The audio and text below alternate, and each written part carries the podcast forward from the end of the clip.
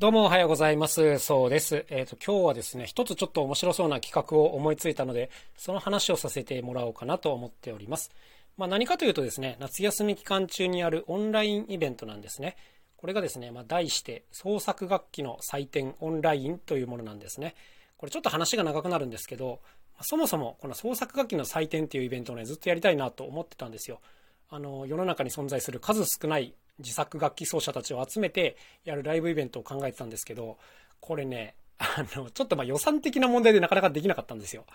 はい。あの、みんな僕が好きなような人たちはみんなプロ奏者で、しかもみんなね、会場条件が特殊だったりして、すごい広いステージが必要とか、その、すごいこう、広いね、楽器を保管しとくスペースが必要とか、いろんな条件があって、皆さんをこう一箇所に集めてやるにはね、いくらなんでもお金かかりすぎるなっていうのがあって、ちょっとなかなか実行できないなっていうとこだったんですけど、あの、これのオンライン版を一つやろうかなと思っております。これもね、ライブイベントじゃなくて、どっちかっていうと、こう、展示型の、なんていうんですかね、こう、美術館のようなイメージでおりますね。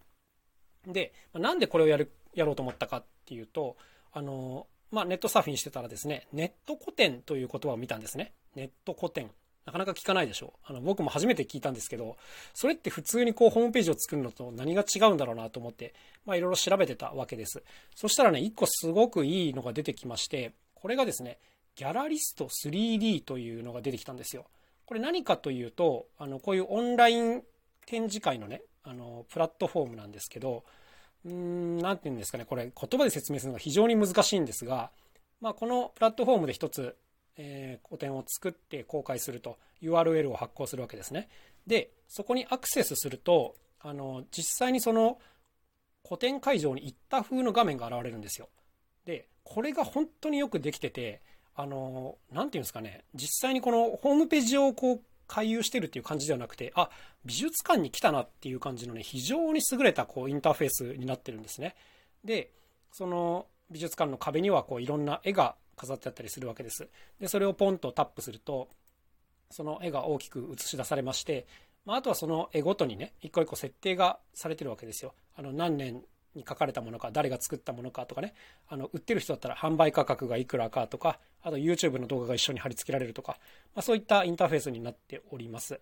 ということで、まあ、このプラットフォーム使えば結構簡単にこの展示会っていうのがオンラインでできるなというふうに思ったんですね。なんかこれのね、決定的なところは、この何よりデザイン性の高さなんですね。ものすごい綺麗にいい感じにデザインされてるので、なんかね、VR でもないのにね、没入感があるんですよ。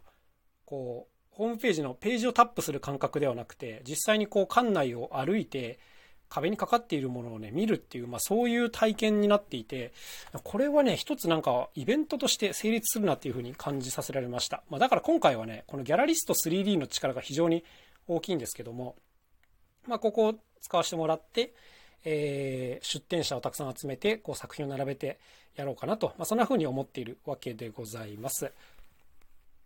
なんかあまりにも見やすくてよくできたサービスなので、これ利用料結構高いんじゃないかなと思ってね、ドキドキしながら見たんですけど、めちゃ安なんですよ、これが。月額3300円とかなんですよ。なんか僕が思ってたのと桁が一つ違ったので、はい。ああ、こんぐらい安いならもう気軽にイベントできるなというふうに思いまして、まあ、もう早速これから申し込んでいろいろ設定していこうかなというところでございます。まあ、僕が見てるのだとですね、月額3300円で、えー、マルチというね、いろんな作家を集めてやるようなプランがあります。最大60作品、えー、最大60作家とで、VR にも対応していて、カスタマイズできるギャラリーデザインっていうのがまあ一つ売りですね。こればっかりはね、このギャラ、えー、ギャラリスト 3D のホームページを見ていただいた方が絶対に分かりやすいので、あの、興味ある方はこちらおすすめなんですけども、まあ、とにかくこの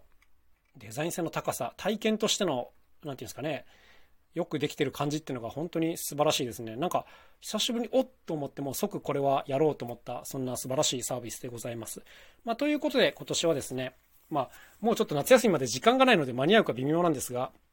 1ヶ月ぐらいかな、まあ、7月20日から8月末まで1ヶ月ぐらいこちらのオンラインイベントをやろうかなと思っております。こう、出店者同士でね、時間を合わせてオンラインワークショップやったりとか、あとこの単純にこの個展が結構体験として本当面白いので、なんかこう、プレスリリースもたくさん出してメディア掲載も目指してみようかなと思っております。ということで、えー、今日はね、ちょっともうワクワクして早く家帰ってこれの設定を夜な夜なしたいなというふうにドキドキしているんですけども、はい、こんなオンラインイベントのお知らせでございました。それではまた明日お会いしましょう。さようなら、そうでした。